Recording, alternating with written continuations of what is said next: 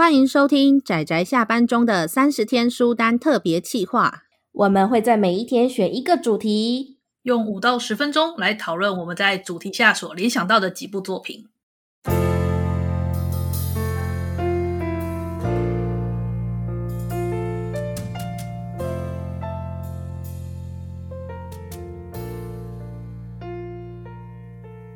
各位听友，大家好，今天是三十天书单的第六天，我是大酸梅，我是布姑，我是阿直。我们今天的主题没错，就是讲到冬天会想到的作品。讲到冬天，你会想到什么？春夏秋冬都讲了耶，好开心哦！好啦，讲冬天是吧？冬天，阿直，我讲到冬天，其实我想要推的也是奇幻小说。《冰与火之歌》耶，冬天很冬天。因为《冰与火之歌》它的它开场，它那个时候背景设定，这个奇幻小说它的背景设定是说，他们那个世界每隔五十年就会有一次的冬，就是冬冬天跟春天，诶冬天跟夏天会交替。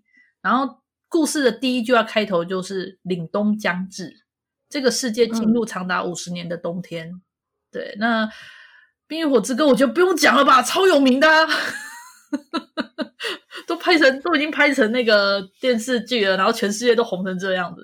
那讲到你要讲的另外一个，那我要讲另外一个，另外一个我想推游戏，因为你们也知道阿紫我有在玩游戏嘛。那我要推的这款呢，它是波兰的一个独立制作公司，诶，是波兰吗？反正就是那个波兰独立制作公司他们做的这一部叫做《冰封庞克》，它是一款那个策略。策略经营游戏吧，算是即时呃策略经营游戏。对，然后你就是里面的故事背景是讲说你是一个领导者，然后他们那个世界是有点那个维多利亚时期的蒸汽朋克年代，可是那时候全世界陷入了巨大的冰河期，你要带领一群人民想办法抵达那个建在北极圈的一个能量塔那边，然后想办法在那个地方在能量塔旁边建造。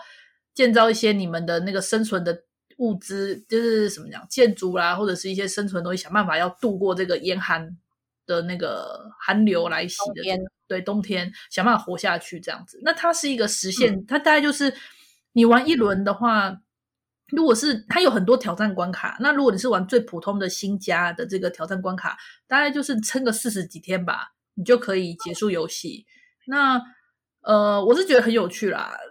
而且美术风格我很喜欢，这家公司他们做的另外一款作品，应该说我是先接触那款作品才接触冰封庞克的。另外那一款作品叫做《这是我的战争》，它它这款是这款也很有名哦，也非常有名，然后我也很喜欢。它里面其实也跟冬天有关系，它是讲说一群那个，它是以一个围城战吧，我忘记是哪个地区发生的，实际发生过战争作为背景，然后讲说在战争之中，你的你是身为一般平民，然后你被困在了这座这座城里面。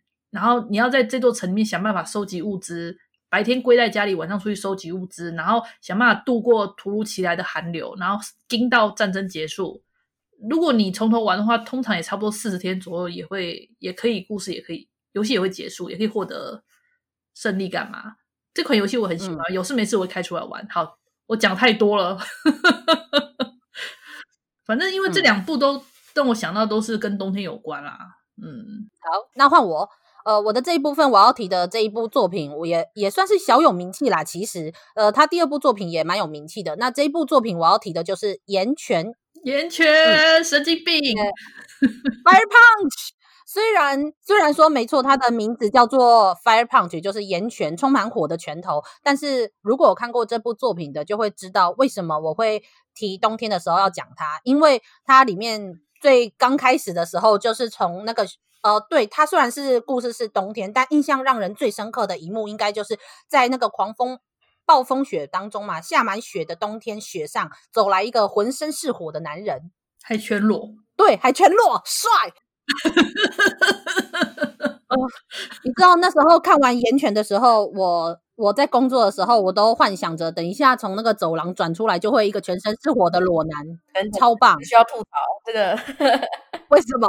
我我还拿那个炎犬的男主角的那个，就在那个全身是火的雪中的那张照片给我同事看，说你看多帅。然后我的同事全部惊愕，这样子真太过分了！就你他们不懂我的病，他们根本不懂我的品味啊！藤本树，藤本树根本就个神经病啊！岩泉的没错岩泉这个作者，他最另外一部有名的作品叫做《电锯人》，最近刚获得那个这本漫画真厉害男性部门第一名。反正我觉得作者就神经病啊！岩泉也是一个让我觉得哇，这什么神经病的作品。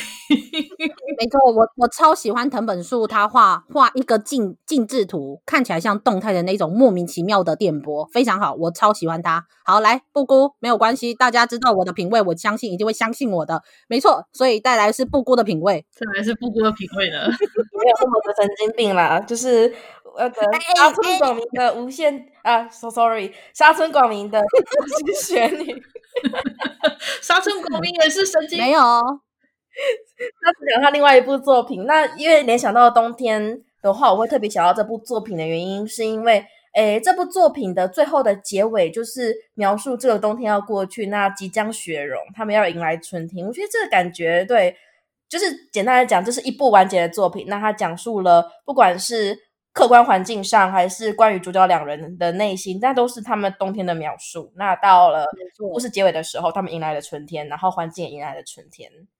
对，你看，这就是布姑的品味。如果是我的话，我就会把这部放在春天讲。什么啊？这个故事就是在讲那个冬天的故事啊。冬天其实不只是那个万籁俱寂，它也有代表的万物之福。然后你知道，如果有瑞雪的话，嗯、未来会是丰年呢，就是这种感觉啊。是是，是对。然后这部漂亮的点在于说，我觉得它其实有得奖。那它在结构上是我觉得相当的漂亮。那沙村广明讲故事的。的手法也很棒，然后有一些点让我觉得也是很亮眼、很惊艳。它改编了历史，但是是我喜欢的巧妙的改编，所以我还蛮喜欢这部作品的。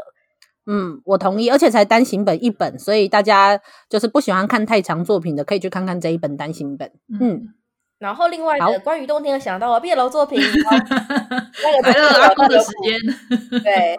我要推的是水城雪可奈，作者水城雪可奈的《爱在末路之境》跟《爱在绝处重生》这样上下两集的一部作品。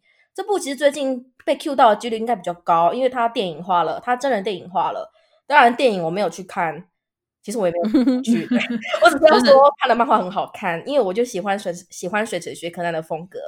可是其实水城雪可奈本身并不是 BL 画家，他其实是嗯嗯比较偏熟女吧。可是问题他的作品吗？会有带着奇幻跟科幻风格，我我觉得他是那种恐怖唯美漫画家。没有你这个意思，表示说你只看过他的部分作品。不是我我知道，但是我的意思是说，如果你要把它稍微归类在某一种，但是但是我不会特别说它是哪一种，因为比起熟女漫画这个名称的话，我会觉得是嘛，因为就很神奇啊，这部作品就是在熟女杂志上连载两个男人的故事。是，好像有道理。啊、可恶！而且重点是那个男人的心态。我说的是漫画的部分，就是男人的那个内心的自言自语。嗯、有时候觉得吼比较，其实没有那么明确的男女界限。毕竟作者是女生，她有时候感这种感觉上是是是女人才会感觉到的东西。可是如果对一个同性恋来讲，也许他们也会感觉到相同的东西，但我不是很确定。但是，嗯，就是他有一种这种比较界限模糊啦。我觉得他跟常见的 BL 是不一样的，他、嗯、给人感觉不一样。嗯我必须强调，嗯、然后他也是雪可奈唯一一部就是明确的两个男人的作品的了解，他有些好踩线，OK，嗯，大概就这样子。好，那一样，今天的节目告一段落，那大家记得再收听明天的节目哦。大家明天再见啦，拜拜，拜拜。拜拜。